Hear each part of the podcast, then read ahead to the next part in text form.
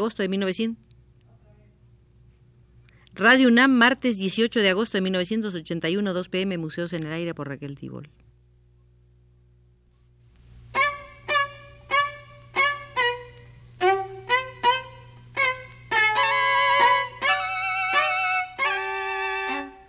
Museos en el Aire.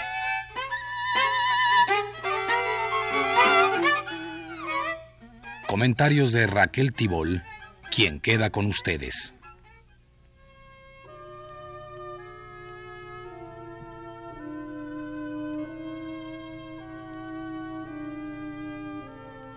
Poco se conoce en México sobre los estudios teóricos en torno al arte en la Unión Soviética. Para recoger información, entremos en el Museo de la Estética acompañados del teórico Yuya Barabash, quien sostiene que en la URSS ha resurgido el gusto por la metodología en el pensamiento estético, en parte por la necesidad de una lucha consecuente con las distintas escuelas de teoría burguesa del arte. Las cuestiones de metodología y a menudo de metódica de las investigaciones sobre teoría del arte aparecen en estrecha relación con los problemas de la concepción del mundo de la ideología. Hace relativamente poco tiempo, solo algunos años atrás, en la Unión Soviética se solía hablar de intentos de aplicación de métodos semiótico-estructurales matemáticos, de cálculo de probabilidades estadísticos y de otros métodos no tradicionales en el estudio de la creación artística, principalmente en un tono irónico. Se consideraba que era solo una moda, una epidemia simplemente. Pero la cuestión resultó mucho más compleja. Lejos están los investigadores soviéticos de incluir en la categoría de adversarios ideológicos a todo investigador que recurra a los métodos semiótico-estructurales o cuantitativos. Ello sería una vulgarización inadmisible, capaz solo de acarrear perjuicios. Sin quitar los métodos cuantitativos de su umbral, no se debe cerrar al mismo tiempo los ojos a las raíces sociales e ideofilosóficas y a las consecuencias de su absolutización. No se puede ignorar la relación, que no es siempre directa, por supuesto, con más frecuencia es mediata, pero por ello no es menos real, de la llamada semiótica global en la teoría del arte y la literatura, con las tendencias a la desideologización y deshumanización de la creación artística con escuelas neopositivistas y neoformalistas de distintos géneros. La metodología se inserta de una forma u otra en la zona de las más agudas batallas ideológicas de nuestra época, y esto, claro está, no puede dejar de estimular el particular interés de los especialistas soviéticos por ella.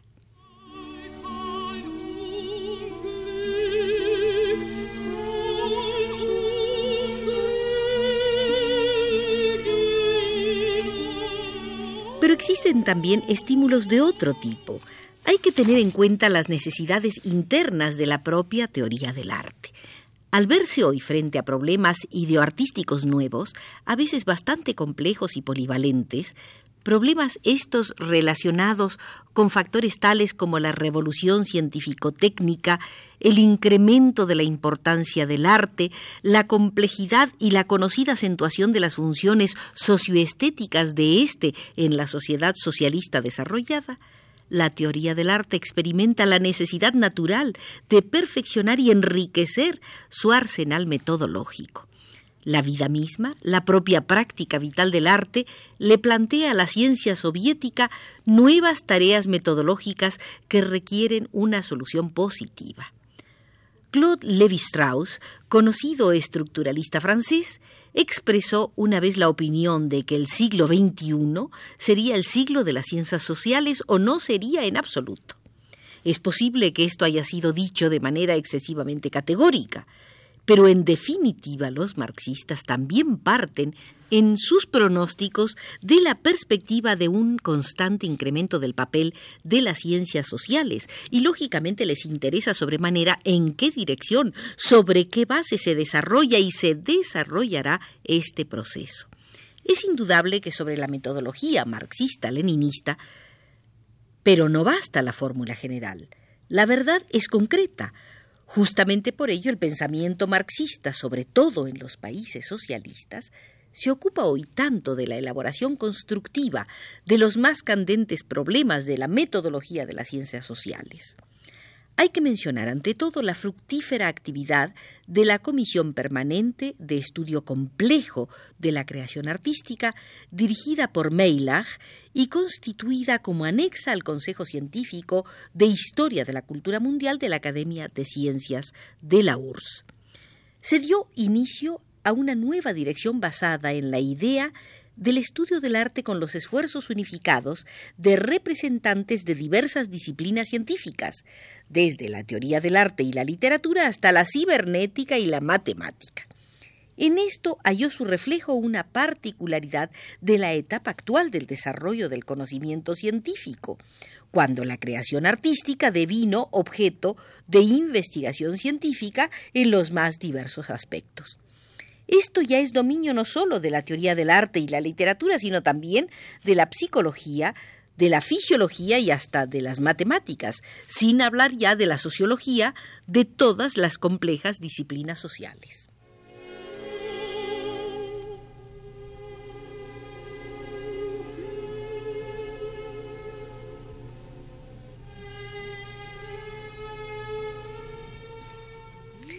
En la esfera del estudio complejo del arte yace la convicción de que el enfoque complejo como sistema de los fenómenos de la naturaleza y la sociedad, el estudio de estos en el conjunto de todos sus aspectos, en la compleja diversidad e interacción de sus relaciones, constituye uno de los más importantes principios metodológicos de la doctrina marxista-leninista.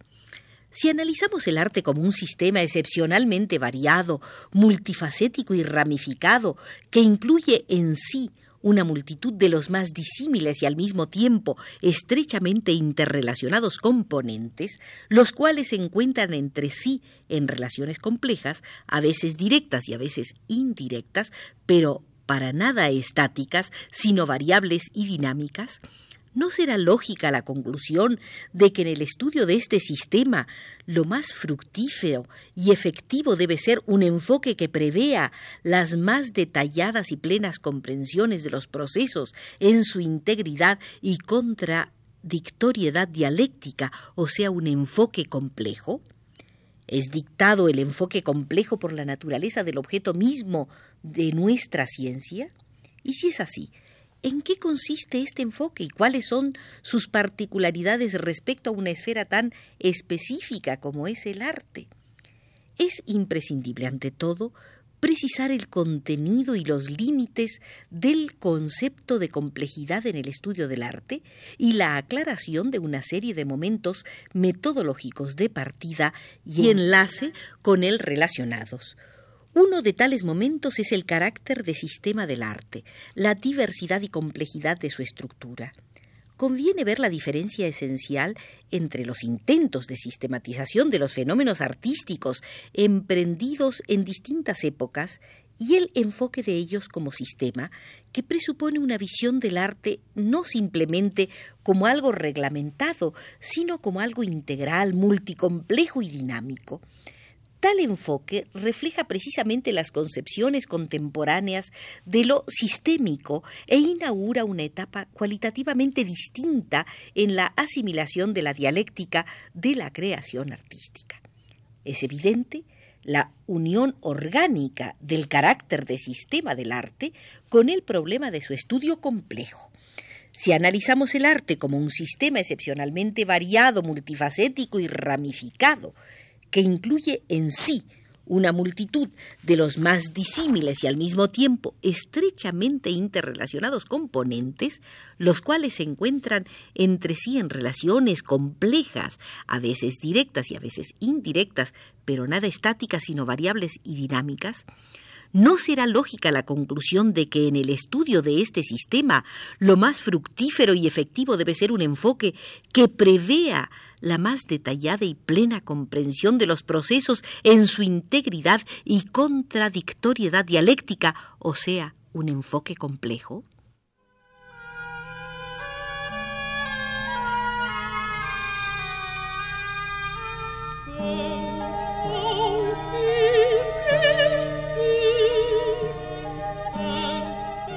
Adquieren una importancia primordial las investigaciones del plano comparativo histórico y comparativo tipológico, ya que muestran con especial claridad el carácter de las relaciones entre los componentes de uno u otro sistema y por lo mismo hacen posible revelar las leyes generales conforme a las cuales se desarrolla el sistema dado. Tomemos como ejemplo una cuestión tal como el estudio del multinacional arte soviético. La ciencia no ha hecho poco en esta orientación. Han salido a la luz innumerables monografías sobre relevantes maestros del arte de los pueblos de la Unión Soviética, investigaciones dedicadas a determinados periodos en el desarrollo de las culturas de las naciones socialistas, a la formación de las escuelas artísticas nacionales y a la constitución de nuevos tipos y géneros en ellas. Se han preparado ensayos históricos y en algunos casos historias del arte en muchos tomos, como la historia del arte ucraniano en seis tomos, o la historia del arte de los pueblos de la URSS en nueve tomos, publicada esta por el Instituto de Investigación Científica de la Teoría y la Historia de las Artes Plásticas de la Academia de las Artes de la URSS. Grande es la importancia de estas ediciones.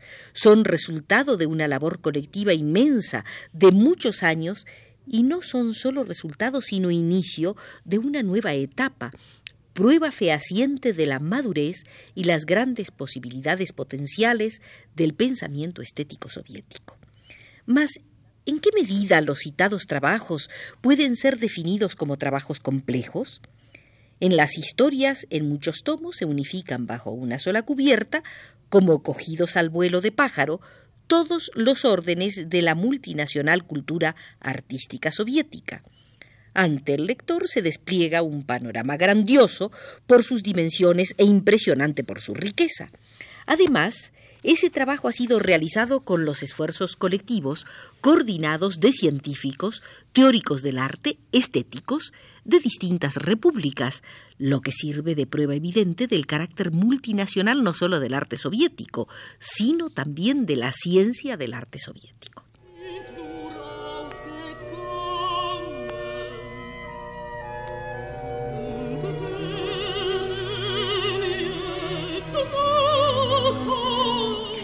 Principio estructural prevaleciente sigue siendo el principio de análisis paralelo de las trayectorias de las culturas nacionales. Se debe hablar también de un determinado nivel de estudio de las culturas de los pueblos de la URSS por la ciencia teórica soviética del arte.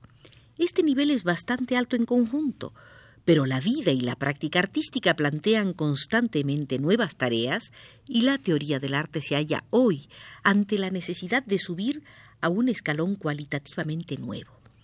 Ha llegado el momento de pasar a la etapa siguiente, al estudio del arte socialista como un organismo único, como un sistema multifacético, complejo e integral, un sistema dinámico que se desarrolla en correspondencia con determinadas leyes objetivas. Revelar estas leyes sin perder, al hacerlo, lo irrepetible que caracteriza a cada una de las culturas socialistas, comprender y mostrar la dialéctica de lo general y lo particular en el arte de cada uno de los pueblos, de los países del socialismo y en el arte socialista en general, la tarea actual abarca todo esto. En los últimos años, los científicos de los países de la comunidad socialista han hecho mucho por el estudio del arte en esos países, como de las interrelaciones creadoras existentes entre ellos. Baste decir que solo los colaboradores del Instituto de Historia de las Artes han realizado estudios acerca de la arquitectura de Checoslovaquia y Bulgaria, de la escultura húngara y rumana, de la música checa y rumana, el teatro y la gráfica polacos, la dramaturgia y la pintura búlgaras y el cine de la República Democrática Alemana y Polonia. Esta es una labor muy grande y muy importante que requiere desarrollo y profundización ulteriores.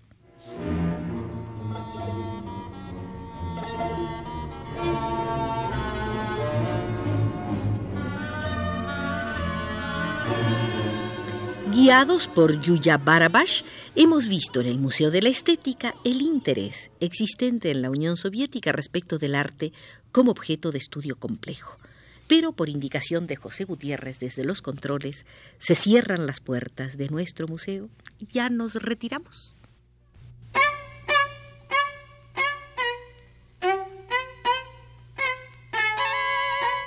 Museos en el aire.